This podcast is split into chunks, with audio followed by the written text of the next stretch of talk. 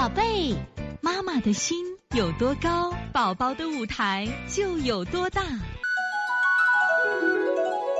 现在是王老师在线坐诊时间。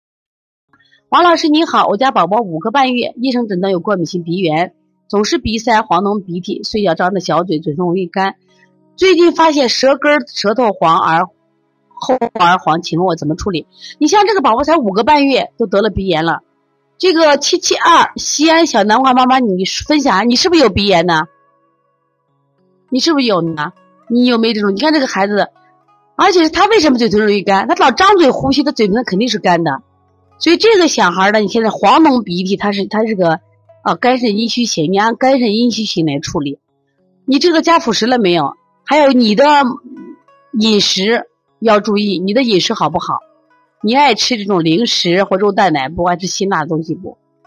黄脓鼻涕一般是鼻窦炎，黄黄脓鼻涕啊，一定要注意了。你这孩子要调了，而且你这个小孩如果家里人有这种鼻炎，要大人小孩一起治的啊。你如果在西安的话，我建议带到我们店里，让我们亲自来看一看啊。